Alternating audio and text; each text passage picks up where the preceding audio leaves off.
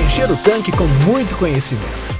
Tanque Cheio, o podcast da Academia Corporativa AR. Apresentação: Karen Rodrigues.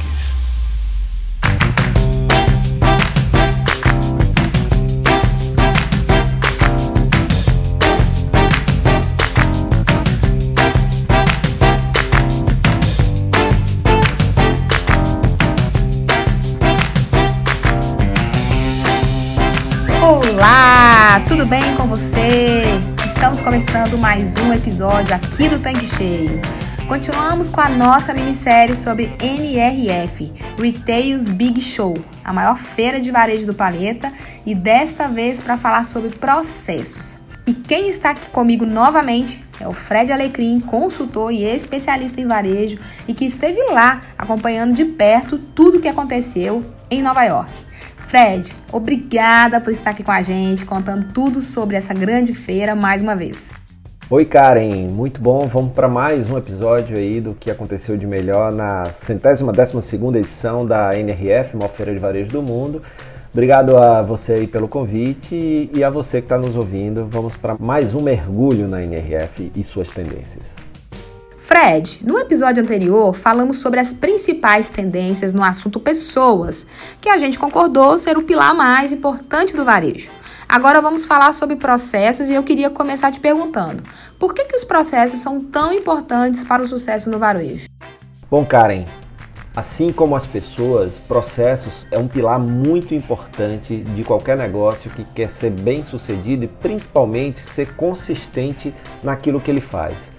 Você ter as melhores pessoas com os melhores processos potencializa e muito os talentos e as entregas dessas pessoas.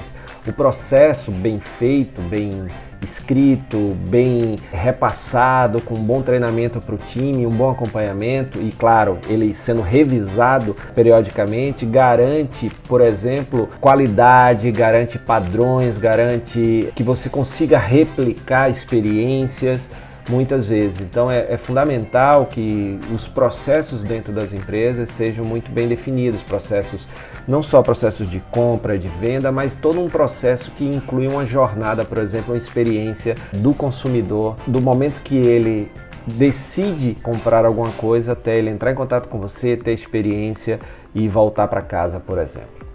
Bacana, Fred. Agora conta pra gente quais foram as principais tendências que você observou sobre o tema.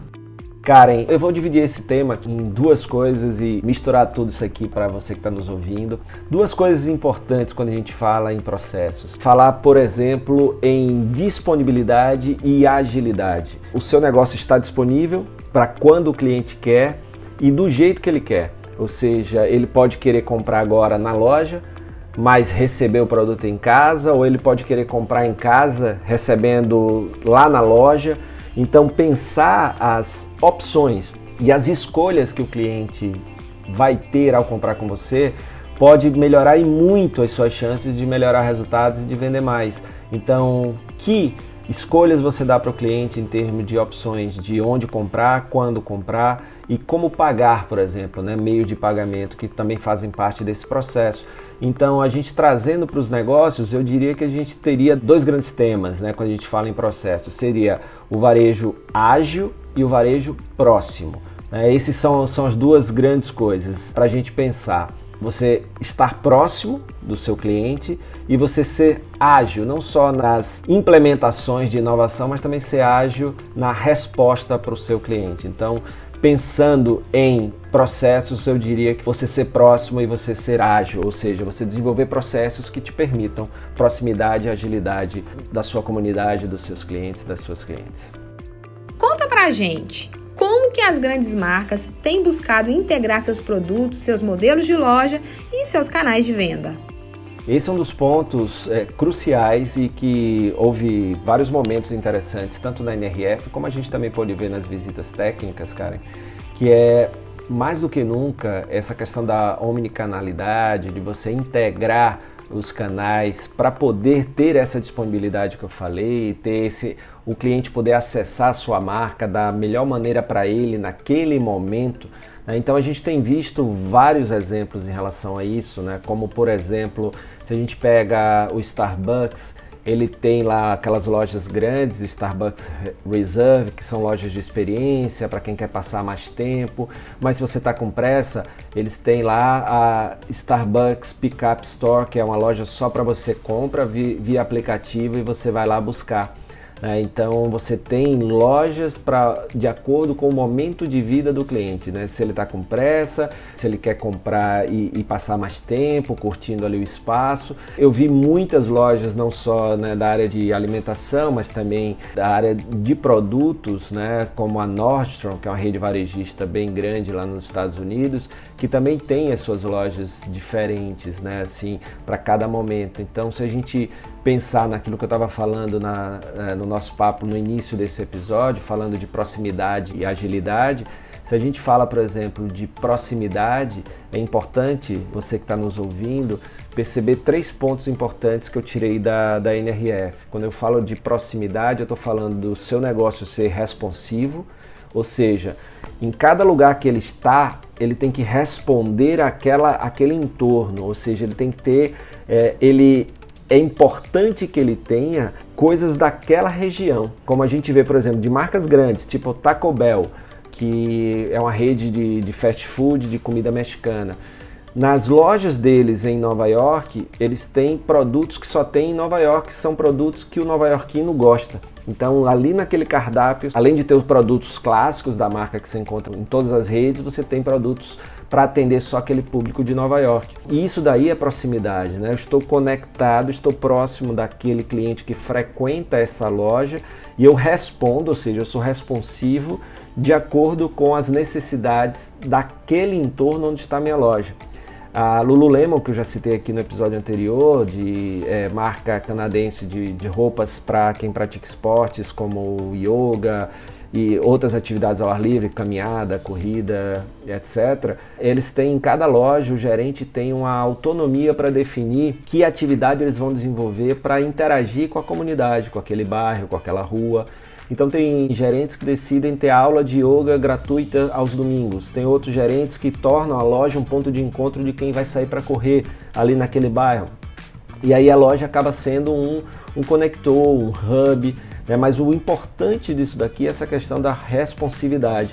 Eu não tenho os mesmos produtos em todas as lojas. Eu tenho os produtos que são padrão, mas eu tenho aqueles produtos também que atendem só aquela região.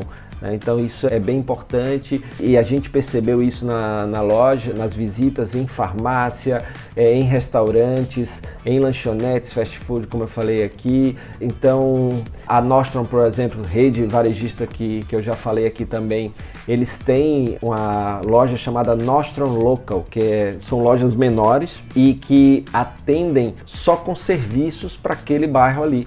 Então você tem serviços de ajuste de roupa, de comprar online e buscar lá na loja, de embalagem. Eles não vendem produtos lá, é uma loja de serviços de uma marca que é uma rede varejista que vende produtos.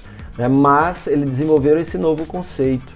Né? Então, essa questão de ser responsivo e a questão também de ser local, de investir e divulgar o local, como vários supermercados que a gente viu lá que é, tem um espaço muito grande e bem destacado para produtores locais, para produtos locais, fabricantes locais, ou seja, mais uma vez eu estou sendo próximo, incentivando o desenvolvimento econômico daquele lugar onde eu estou. Né? Então isso é ser local, o produto que eu decido ter lá e o tipo de atendimento que a minha loja vai ter é como eu respondo, é ser responsivo, ou seja, a sua capacidade de se adaptar ao lugar. Aí o terceiro elemento dessa dessa proximidade é a comunidade, né? ou seja, você é se conectar com essa comunidade, você desenvolver a comunidade, seja como eu já falei, através de produtos locais, fabricantes locais, é, oferta de produtos que tenham a ver só com aquela região onde determinada loja é, ou negócio está inserido, contratação de pessoas, como a gente falou no episódio anterior, da região. Né? Então, tudo isso aí tem a ver com essa questão de de proximidade, de ser local e de incentivo à comunidade. Né? Então é muito importante esse aspecto do varejo próximo. E aí o outro, né, que também tem a ver com essa questão de processo, Karen, é o varejo ágil, essa questão da agilidade. A gente tem hábitos né, das novas gerações, como a gente falou no episódio anterior, que tem um tempo de entrega preferencial de 10 minutos, por exemplo, se eu não tiver processos bem organizados, como é que eu vou conseguir fazer uma entrega com qualidade, que é o produto certo no menor tempo possível e esse menor tempo possível ser o tempo que o seu cliente está disposto a esperar. Né? Então, esse é um, é um, ponto muito interessante. Só para ter uma ideia, nos Estados Unidos, as, a preferência do consumidor lá por compra é o comprar online e ir buscar na loja. E quando é o buscar na loja, em primeiro lugar está o curbside, que é o pegar do lado de fora mesmo, né? ou na calçada, você tem ali uma janelinha do lado de fora que você não precisa nem entrar na loja. E o segundo é pegar dentro da loja, o famoso BOPS, né? Compre online e pegue dentro da loja. Então são essas, essas são a preferência, são, é uma tendência que veio para ficar. E como a gente falou, se no seu processo, né, nesse início aqui é, do episódio que eu falei, se no seu processo você tem essa oferta de, de meios, né, de opções, escolhas da forma de comprar, onde comprar, como comprar, quando comprar e como pagar, você pode levar uma grande vantagem e com isso melhorar suas vendas. Melhorando seus processos, você acaba melhorando suas vendas. Quando a gente pensa em processos também, é uma das coisas que eu percebi muito, se falou muito sobre isso nas palestras também, é a questão de você diminuir atrito, né? E um dos atritos que a gente tem dentro de processo de loja é, por exemplo, espera em fila de caixa. Tem lojas que permitem que você compre com o próprio aplicativo por exemplo, tem no Starbucks, isso tem em várias lojas, você pode comprar online, na Nike, você compra online, o produto vai estar separado para você e quando você chega, você só apresenta lá para uma pessoa, ela pega o produto e você já pode sair, ou seja, você não tem a fila do caixa. Então, tem várias maneiras de você organizar o seu processo para que ele seja principalmente ágil com a segurança que o seu negócio precisa, mas também com a agilidade, a conveniência que o cliente espera de você. Então, Fred, a gente vem notando que, em função da pandemia, houve uma ruptura na cadeia de suprimentos que até hoje não se restabeleceu aos patamares de 2019, por exemplo. Como as empresas pretendem solucionar esse problema de modo a possibilitar entregas mais rápidas a preços competitivos? Bom, cara, é muito bem colocado. Essa pergunta é super relevante, tão relevante que na abertura da NRF deste ano se falou exatamente sobre isso como um dos principais desafios. Você que está nos ouvindo e já está nos acompanhando desde o episódio 1 dessa minissérie sobre a NRF, vai lembrar que eu falei dos três principais desafios do varejo para 2022. Né? Então, o primeiro que eu falei foi a pressão inflacionária, né? o segundo foi toda essa questão da, do mercado de trabalho e das novas exigências dessa, dessa força de trabalho, e o terceiro foi a questão logística, suprimentos. Né? Então, é, esse ponto é um dos pontos cruciais para que é, o comércio continue girando, continue atendendo às necessidades das pessoas em suas regiões. Para isso é muito importante algumas coisas que podem acontecer. Por exemplo, lá nos Estados Unidos há todo um trabalho do governo federal para melhorar a parte de infraestrutura com estradas, ferrovias, portos, aeroportos. Né? Então há um investimento federal nisso. E além disso, há todo um trabalho também para que a indústria consiga entregar aquilo que o varejo precisa. Por outro lado, os movimentos que estão acontecendo em relação a isso tem um movimento que não é novo, mas está se fortalecendo, chamado DTC Direct to Consumer. São marcas que, ao invés de vender através de terceiros, elas mesmas produzem o produto e elas mesmas vendem direto para os seus clientes, ou seja, marcas que são diretas para o consumidor. E isso é uma tendência para exatamente melhorar esse fluxo, atender mais rápido e atender, que é uma coisa importante. O segundo ponto que, que eu vi de movimento também é essa questão da abertura das lojas invisíveis, das dark stores, tipo a GoPuff, né, que é uma, uma marca é, que tem lá, que tem várias, chegou a Nova York recentemente, e elas têm várias lojas é, que são lojas invisíveis, ou seja, na verdade são mini CDs, mini centros de distribuição para atender aquele bairro. Ela tem ali toda uma inteligência de dados, ou seja, os produtos que estão ali são produtos que são levantados a uma análise com base no consumo daquela região, o que é que se vende ali, define-se um mix, coloca dentro desse centro de distribuição na, em cada bairro de acordo com com a demanda de cada lugar e quando as pessoas pedem é no máximo 10 minutos para você receber aquele produto. A entrega normalmente é feita por entregadores a pé ou de bicicleta. A GoPuff ela pode administrar um estoque de uma marca nesse conceito ou ela pode simplesmente ter os produtos que ela compra e ela revende. Então, inclusive no episódio passado eu falei aqui sobre o Rappi que está fazendo isso aqui no Brasil, né, para proporcionar essa entrega mais rápida que é você que está nos ouvindo aí, um dos motivos das pessoas preferirem, por exemplo, muitas vezes ir na loja, porque ela compra e sai com o produto.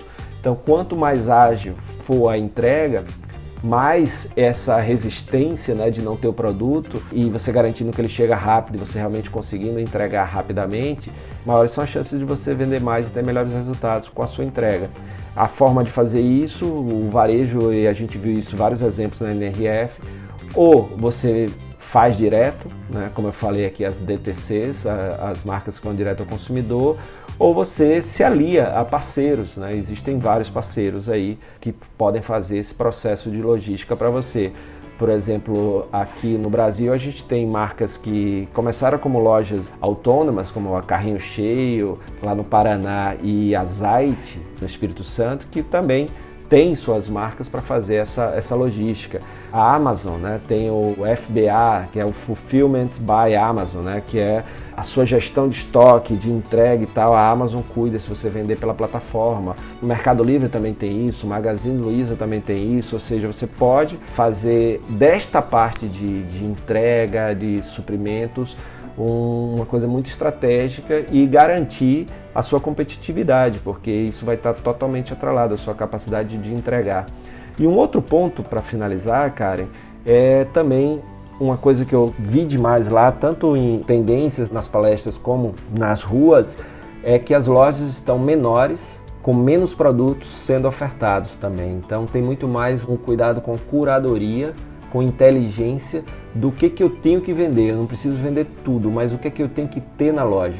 Você tem menos produtos, lojas menores e você tem aí um resultado melhor, pelo menos é isso que a gente viu lá. Certo, Fred. Agora, outro fenômeno que se intensificou quase que globalmente devido à pandemia, que certamente tem deixado as marcas preocupadas, né? É a inflação que influencia diretamente nas escolhas dos consumidores. O que a NRF trouxe a respeito desse tópico tão importante? Exato, Karen. Esse é um tópico muito importante e para mim há um, um, paralelo, né? A gente viu isso, eu falei aqui já no episódio anterior sobre os três principais desafios do varejo e essa pressão inflacionária é um, um desses desafios.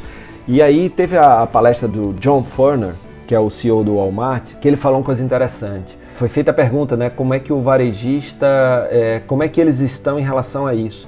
E a resposta dele foi o seguinte: ele disse que é importante entender as pessoas, ou seja, o cliente, e se adaptar ao cliente, porque o cliente sempre dá um jeito, ou seja, se o produto que ele saía quatro vezes por mês para jantar fora e a inflação fez com que aquele jantar dele ficasse mais caro, o que, que ele vai fazer? Ele vai comer mais em casa. Então ele sai menos, come mais em casa.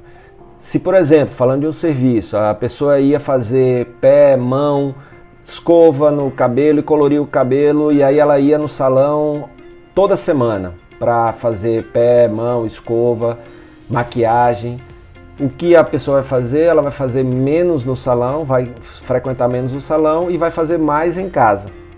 Então, essa é uma reação que o cliente tem quando acontece esse aumento de preço no produto e serviço que ele consome fora. Outra coisa é que, por exemplo, se ele vai comprar em algum lugar no varejo e o preço aumentou, num supermercado, por exemplo, então ele, ele vai andar mais, ou seja, ele vai mais distante para comprar num atacado, por exemplo, porque ali ele consegue uma economia e qualquer economia em tempos de inflação vale. Ou seja, é muito importante entender esse hábito do consumidor, porque o consumidor vai sempre dar um jeito e é muito importante né, ser responsivo a isso, se adaptar para poder continuar relevante ali para ele. Né? Então, a gente vê restaurantes, por exemplo, que durante esse período de inflação que a gente está vivendo aqui, é, já que o cliente tende a se alimentar menos na rua e mais em casa quando os preços aumentam, o que é que os restaurantes fazem para responder a isso? Lançam pratos executivos. Né? Porque não dá para você dar desconto no, no preço, porque tem, tem produto que se você der desconto você vai tomar prejuízo. Então o que, é que você faz? Você faz um novo arranjo de produto. Por exemplo, como alguns restaurantes estão criando pratos executivos e, e combos em parceria com fornecedores, por exemplo. Legal. Agora, Fred, me conta uma coisa. Voltando ao assunto ESG que nós comentamos né, no episódio passado, como que os processos podem auxiliar as empresas na adoção e controle de boas práticas de governança e meio ambiente, por exemplo?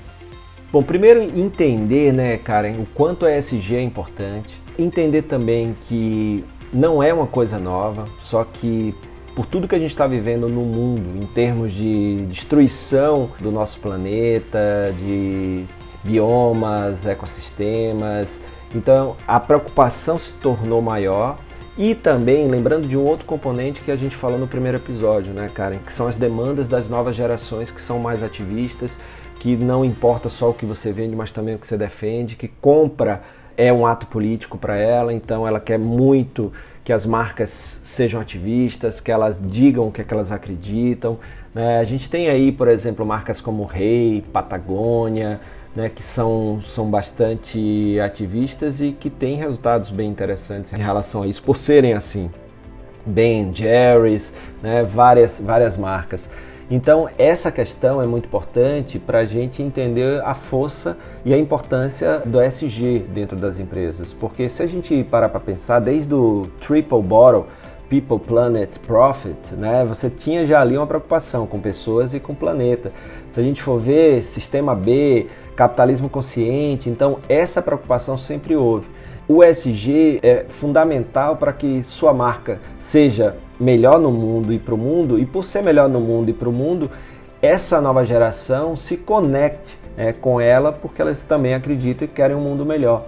É importante perceber e analisar o que, que você pode fazer hoje em relação à melhoria de processos, para que o seu processo seja menos prejudicial às pessoas, ao planeta e entender isso, né? Começar aos poucos, mas já fazer o seu movimento. O que, que você está fazendo agora? Em uma das palestras, né? E, e isso foi lá no Equality Lounge, foi dito que daqui a pouco quem não faz nada né, para fortalecer uma, uma estratégia que englobe, embasada em ESG, vai se sentir envergonhado por não fazer nada. Né? Então é, é muito importante né, que a empresa seja vista como uma marca que cuida do, do meio ambiente, para vender ela não destrói. Né? Na verdade, há todo, todo um trabalho, inclusive interessante. Eu visitei um stand de uma startup de uma, chamada EcoCart, que o que ela faz é através de um plugin você que vende, por exemplo, tem um e-commerce, você pode botar lá o plugin da EcoCart e aí, através desse plugin, quem vai comprar com você consegue saber o quanto de carbono é emitido naquela compra. E aí o cliente tem a opção de fazer uma compra carbono zero, ou seja, cada venda é gerado um valor equivalente ao carbono emitido e que aquele valor o cliente pode pagar ou a marca pode decidir pagar pelo cliente. Aquele valor é entregue a uma instituição que vai trabalhar para zerar aquele carbono emitido, né? plantando árvore, por exemplo. São maneiras, ou seja, esse é um processo que você pode implementar, que pode ter um custo ou não, o custo pode ser o do cliente ou seu, né? você define, e que é uma coisa bem interessante, por exemplo, para mostrar e para fazer a sua parte, começar a fazer a sua parte outras marcas fazendo esse processo de incluir produtos de segunda mão, incluir logística reversa, né? ou seja, ser base para receber os produtos de volta e recebendo esses produtos de volta que deixam de ir para o lixão, para aterros, você pode dar uma segunda vida àquele produto, né? ou seja, você desenvolver aí uma circularidade no seu produto. Então esses são alguns exemplos que você pode trabalhar para começar a dar os seus primeiros passos aí, é, sem falar em governança, né, em compliance, em segurança de dados, em LGPD, entre outras coisas que você pode é, trabalhar para dar o seu passo nesse tripé tão importante aí para negócios mais sustentáveis e negócios mais perenes, que durem mais, que sejam mais consistentes e que sejam relevantes não só para a vida das pessoas, para os clientes, mas também para o planeta. Certo, Fred. Um outro assunto, né, que é o omnichannel, ele vem sendo debatido já há algum tempo. Então, falando um pouco sobre omnicanalidade, conta pra gente alguns exemplos que você testemunhou de bom uso dessa integração lá na feira. Pois é, cara, é, a omnichannel, omnicanalidade, para você que está nos ouvindo e ter uma ideia, a primeira vez que ele apareceu como tema em um NRF foi em 2013. Então, se a gente parar para pensar aí, ó, Há quanto tempo se fala em omnicanalidade. E a omnicanalidade é essa sua capacidade de integrar os canais que você tem disponível para o seu cliente comprar. Então, existem várias práticas interessantes e que eu vi né, como exemplos tanto nas palestras como nas visitas técnicas. Um dos benefícios de você trabalhar bem a omnicanalidade é você, por exemplo, ter uma segurança maior do que você tem em estoque. Uma outra coisa é você não perder uma venda. Eu vi, por exemplo, em lojas como Lego, como Nordstrom, entre outras, Aritza, você vê lá um display que tem dizendo assim: não encontrou o que você estava procurando, então acesse o nosso site. Ou seja, eu estou levando o cliente dentro da loja física para uma loja virtual e lá ele pode achar o produto, mandar para aquela loja que eu tô para eu pegar lá depois. Ou receber em casa. Então essa integração, de uma maneira simplificada, essa explicação, permite com que aconteça aquela questão do, do, estoque infinito. Né? Eu tenho uma loja, mas meu estoque não é só o que está naquela loja, é o que está nas outras lojas, mais o que está no meu centro de distribuição, mais o que está no meu estoque da, da loja virtual, por exemplo. Minha loja virtual tem estoque de todas as lojas físicas, mais meus centros de distribuição. Ou seja, isso permite com que eu não perca uma venda e o cliente seja sempre atendido porque o produto vai estar em algum lugar e não necessariamente naquele canal que ele procurou, mas como os canais são integrados, eu consigo perceber aonde que tem o produto para poder atendê-lo.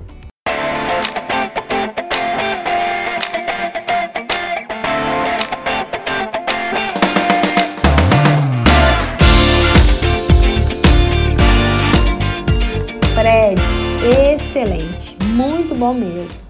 Mas infelizmente, né, a gente podia falar mais aqui sobre esse assunto, mas estamos chegando ao final do segundo episódio da nossa minissérie sobre NRF 2022, que dessa vez trouxe o que de mais importante foi falado sobre o tema processo. Mas na próxima semana a gente vai ter o tema tecnologia e, claro, você que está nos ouvindo não pode perder. Então, Fred, muito obrigada por mais esse conteúdo incrível e até a próxima semana. Obrigado, Karen. Sempre muito bom, né? Muito massa é, esse diálogo e falar de coisas que eu sou apaixonado. E obrigado a você que está nos ouvindo pela companhia em mais esse episódio. E como a Karen falou, não perde aí a próxima quarta-feira tem mais um episódio. Vamos falar de coisa bacana para inspirar você e seu negócio. Obrigada também a você, ouvinte, e eu te espero na próxima semana. Tchau, tchau. Você acabou de ouvir Tanque Cheio podcast da Academia Corporativa Ali. Quer encher seu tanque com ainda mais conhecimento? Faça parte do canal do Telegram da Academia Corporativa Ali e receba conteúdos diários relacionados à gestão do seu posto de serviços. Para entrar, basta clicar no endereço que está na descrição deste episódio. E para você que é revendedor Ali, Acesse agora o portal da Academia Corporativa. Nele você encontra dezenas de webséries e cursos exclusivos sobre os mais diversos temas para você e toda a sua equipe. Tá esperando o quê? Não fique de fora!